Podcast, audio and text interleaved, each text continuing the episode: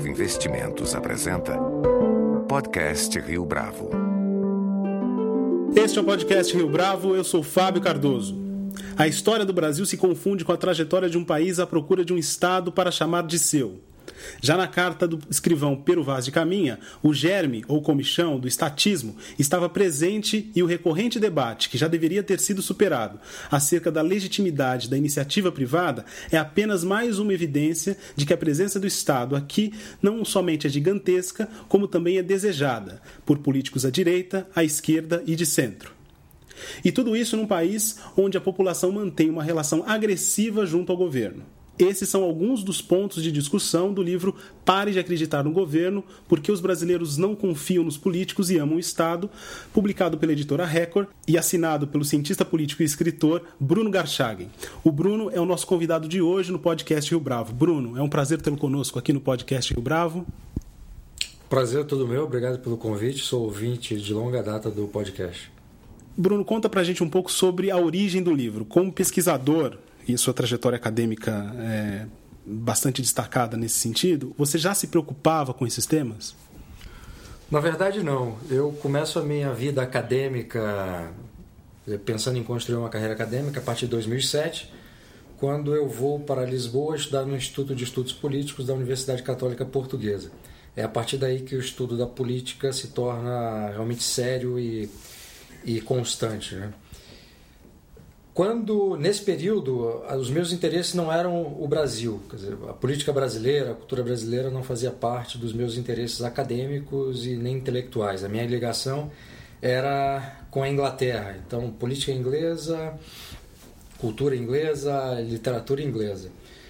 Só que eu comecei em 2009 a trabalhar com, com, com alguns institutos, quer dizer, esse foi o início de um trabalho com institutos dedicados à promoção e defesa das ideias da liberdade.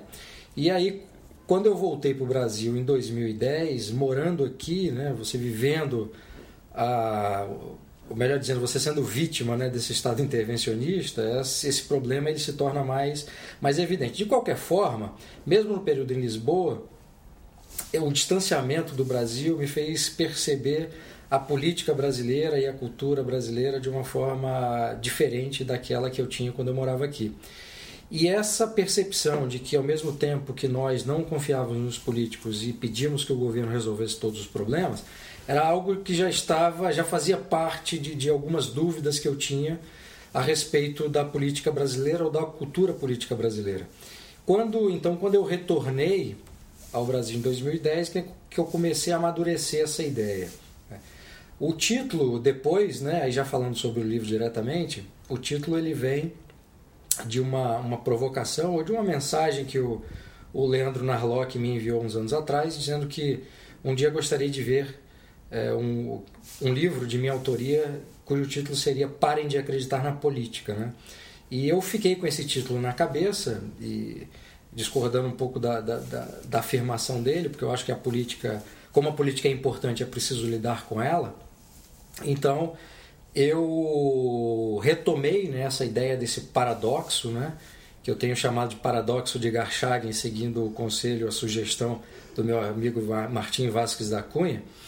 E quando eu pensei assim, bom, projetos de livro sobre política brasileira que, que, que me interessaria fazer. Eu elaborei esse título, né, Pare de Acreditar no Governo, e o subtítulo, Porque os Brasileiros Não Confiam nos Políticos e Amam o Estado, e fiz um esboço de sumário. E então, em 2013, final de 2013, eu encontrei, conheci pela primeira vez o, o, o quando eu conheci o editor Carlos Andreas da editora Record, num café informal, enfim, não era para tratar de nada específico. Ele me perguntou se eu não teria algum projeto de um livro que não fosse acadêmico. E eu apresentei essa ideia que estava elaborada nesse título e subtítulo.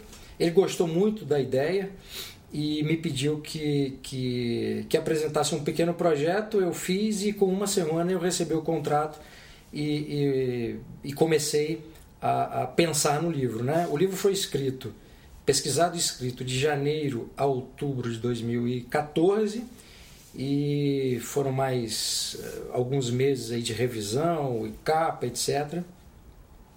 E tentando explicar né, esse paradoxo de Garchag que é, que é um mal que nos assola, porque ao mesmo tempo que, a gente não confia nos políticos, e essa, essa é uma coisa curiosa, não confiamos nos políticos porque a gente vê os políticos de carne e osso. Então, a cada escândalo de corrupção, a cada promessa não cumprida, nós brasileiros conseguimos identificar aquele responsável por essa promessa frustrada.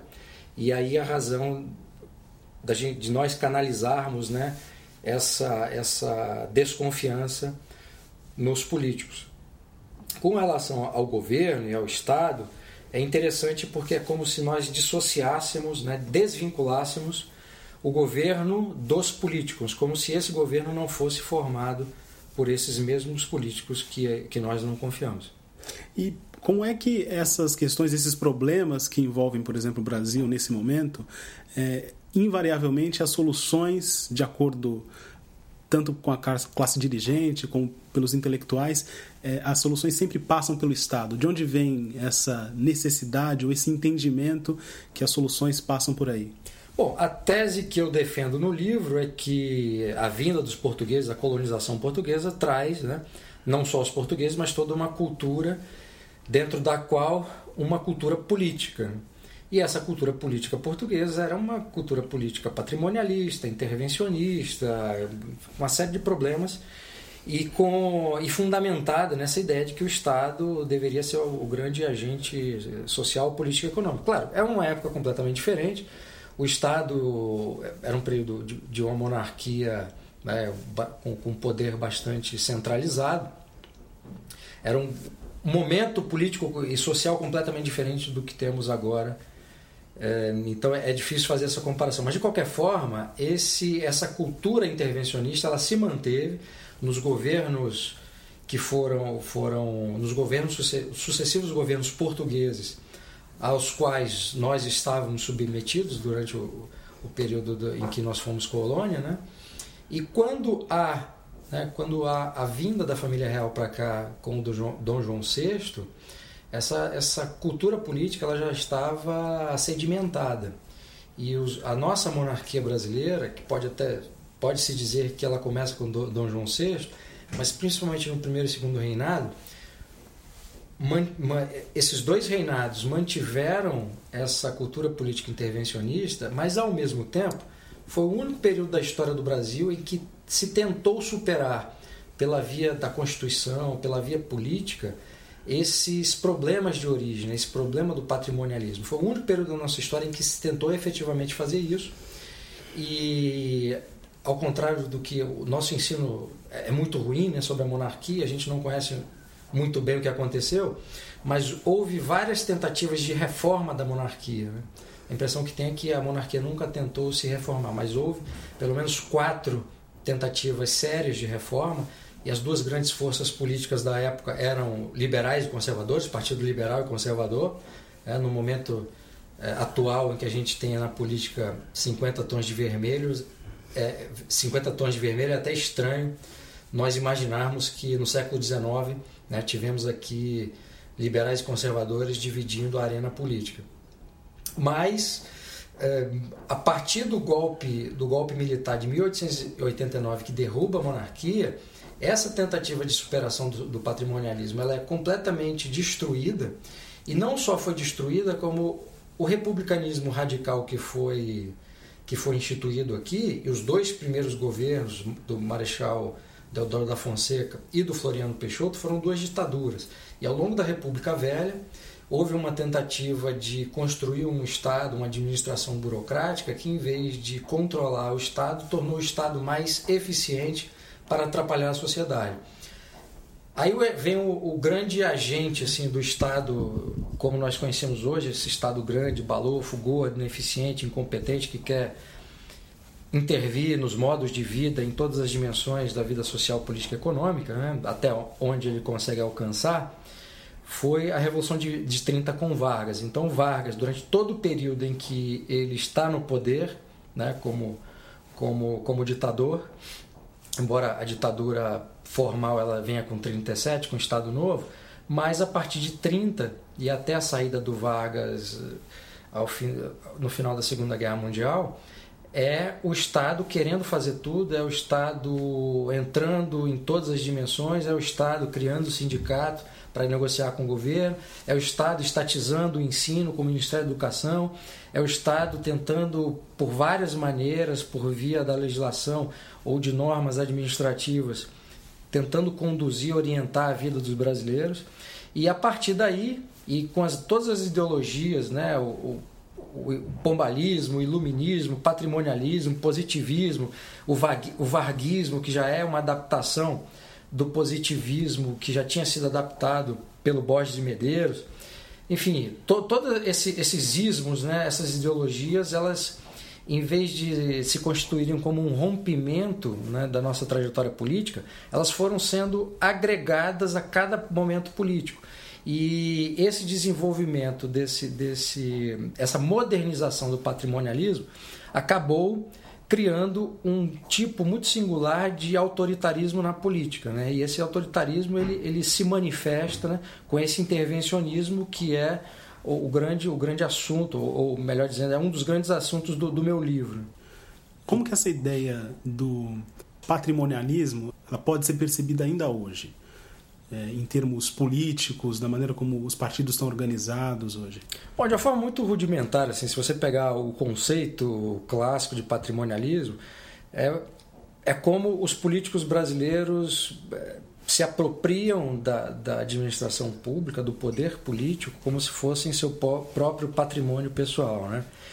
O que já é uma forma corrompida de, de lidar com, com, com com o poder político, porque o patrimonialismo que se desenvolveu no Brasil mediante os portugueses foi um patrimonialismo um tanto diferente dos outros de, de outros países da Europa. Porque, ao contrário dos outros países, o, os portugueses se envolviam de uma forma afetiva com as populações locais e essa forma afetiva fazia com que a relação do soberano com os súditos fosse uma relação de pai para filho. Né? Então, isso tornava o patrimonialismo aqui, o patrimonialismo com uma característica bastante singular, né? Agora, respondendo objetivamente a sua pergunta, assim, a forma mais clara com que esse patrimonialismo é, pode ser observado hoje é a forma como os políticos eles se apropriam da, da, da coisa pública como se fosse um patrimônio pessoal e fazem do poder político um meio de benefício próprio, benefício daqueles que podem beneficiá-lo de alguma forma, seja eh, por apoio político, seja por apoio financeiro, ajudando, privilegiando ou beneficiando empresários, grandes empresários ou médios empresários, para com isso estabelecer uma moeda de troca. É como usar né, o patrimônio público como se fosse um patrimônio privado. O desempenho econômico recente do Brasil nos últimos é, sete, oito anos, é, fez com que muitas pessoas acreditassem que a intervenção do Estado ela não só era é, desejável, como ela poderia ser bastante interessante para o país. A gente pode dizer que isso, de certa forma, reabilitou essa presença maior do Estado em termos ideológicos? Em termos ideológicos, sim, mas eu, eu, acho que a origem disso tudo foi o, o, pequeno período em que o governo deixa de atrapalhar e a estabilidade da moeda é um exemplo claro. Dizer, como a moeda. A gente teve décadas aí de período de inflação muito alta por conta de medidas de políticas públicas equivocadas. Dizer, o governo agindo no sentido de atrapalhar ou bagunçar a economia quando no governo Fernando Henrique há o plano real e é estabelecida uma ordem, e essa ordem permite que a sociedade brasileira não tenha mais preocupação com a moeda, isso faz toda a diferença. Quer dizer, isso cria uma nova ordem em que a economia de mercado ela pode se desenvolver porque há uma, uma sensação de segurança, né? segurança econômica. E essa segurança econômica ela ajudou a promover uma determinada prosperidade. Essa prosperidade, quando o, o governo, quando o Lula assume o governo, ele, dizer, a prosperidade do Brasil, junto com uma, uma, um clima favorável da economia internacional, faz com que o governo do PT não tenha muita preocupação com relação ao dinheiro, porque como o dinheiro está entrando, deixa de ser uma preocupação e começa a tomar várias medidas para gastar esse dinheiro. E ao adotar essas medidas para gastar o dinheiro, essa presença do Estado para a população ela fica muito mais forte. Né? E quando você vive um, um período de, de aparente prosperidade econômica, que as pessoas têm dinheiro e podem gastar, e o governo começa a, a promover vários incentivos econômicos, seja reduzindo um imposto aqui, outro ali, ou distribuindo crédito para casa própria, etc. Para a população que não, não tem informação sobre a política, a mensagem que o governo passa é que o governo pode ajudar. O que essas pessoas não sabem é que essa ajuda ela tem um custo, isso tem que ser pago. Né? Quanto mais perdulário for um governo, quanto mais irresponsável for o governo, um governo gastando dinheiro, criando incentivos para que as pessoas se endividem e tal, uma hora o dinheiro acaba e essa conta vai ter que ser paga. Né? Então, nesse período todo, antes dessa crise que a gente está vivendo agora, que, em que o governo agora tem que começar a, a, apertar os cintos e, e aí passando uma outra mensagem para a população, aí desagradando, e aí você tem um problema de, de, de, de baixa, de baixa aprovação né, do, do atual governo.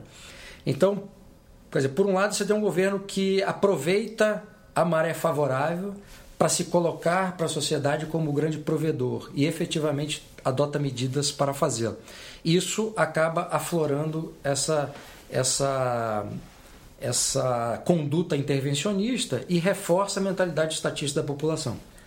Quando a farra acaba, quando a ressaca vem, aí as pessoas começam a se dar conta de que o problema existe, de que foram cometidos várias, vários erros e que esses erros serão pagos por nós mesmos, porque o governo produz nada, quer dizer, ele expropria as riquezas da sociedade mediante tributos e nós temos que pagar a conta.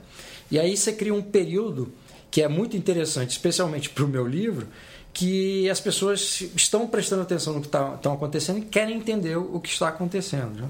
Do ponto de vista da ideologia, quando você tem uma ideologia no poder, como é o caso do PT, que tem no DNA essa conduta intervencionista, né, de controlar, de aparelhar o Estado e, e, colocar o Estado e o governo a serviço do partido, essa característica ela fica muito mais evidente, muito mais aflorada e as consequências negativas são ainda piores do que um governo que não tivesse esse, esse conjunto de elementos que constitui a, a ideologia do PT. Agora, nas últimas semanas, tem havido um debate bastante acalorado em torno da reforma política. Ah, de alguma maneira, é, essa discussão ela ecoa ainda essa leitura a respeito da presença do Estado e da força que o governo tem para resolver todas as questões? O problema dessa reforma política é que ela foi feita, ela está sendo feita a toque de caixa e pelos motivos errados.